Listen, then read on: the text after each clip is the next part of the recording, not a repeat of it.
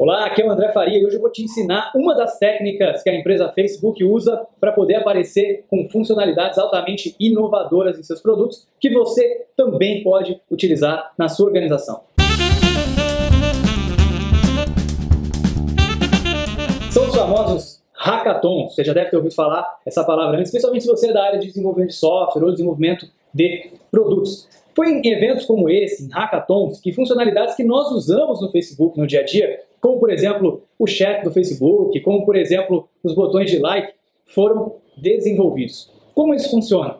É um dia especial em que todas as pessoas da organização, independente do seu papel nas equipes, podem desenvolver funcionalidades que sempre quiseram que fossem desenvolvidas em seus produtos. É comum que nas organizações você tenha pessoas que sejam responsáveis por isso.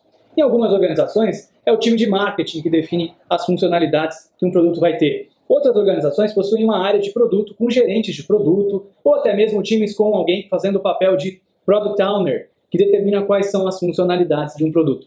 Mas no Hackathon, essas pessoas não são as únicas que têm autonomia para determinar essas funcionalidades. Todas as pessoas podem desenvolver, tentar colocar em prática suas ideias inovadoras nos produtos da organização. É assim que a Facebook faz. Então, as pessoas colaboram altamente, formam times que são diferentes das formações tradicionais e têm 24 horas para poder desenvolver uma funcionalidade ou um protótipo que sempre quis ver num produto da organização e no final do evento apresentar para todos. É claro que nem tudo que foi inventado, que foi desenvolvido nesse dia, nesse evento, nesse hackathon, vai ser de fato utilizado pela empresa, vai de fato para a produção, vai de fato virar um novo produto. Mas muitas das ideias podem sim virar. A ideia é que todo mundo vai ter um tempo para poder provar o valor dessa iniciativa, provar o valor da sua ideia e colocar isso em prática. Depois que a Facebook começou a fazer isso, muitas outras empresas hoje em dia também fazem. Um dos grandes cases é a empresa Atlassian, lá da Austrália. A gente tem também a Netflix, que faz eventos como esse, e tem grandes variações. Alguns deles duram 24 horas, outros duram até uma semana, e alguns deles podem ser feitos em um único dia no horário comercial.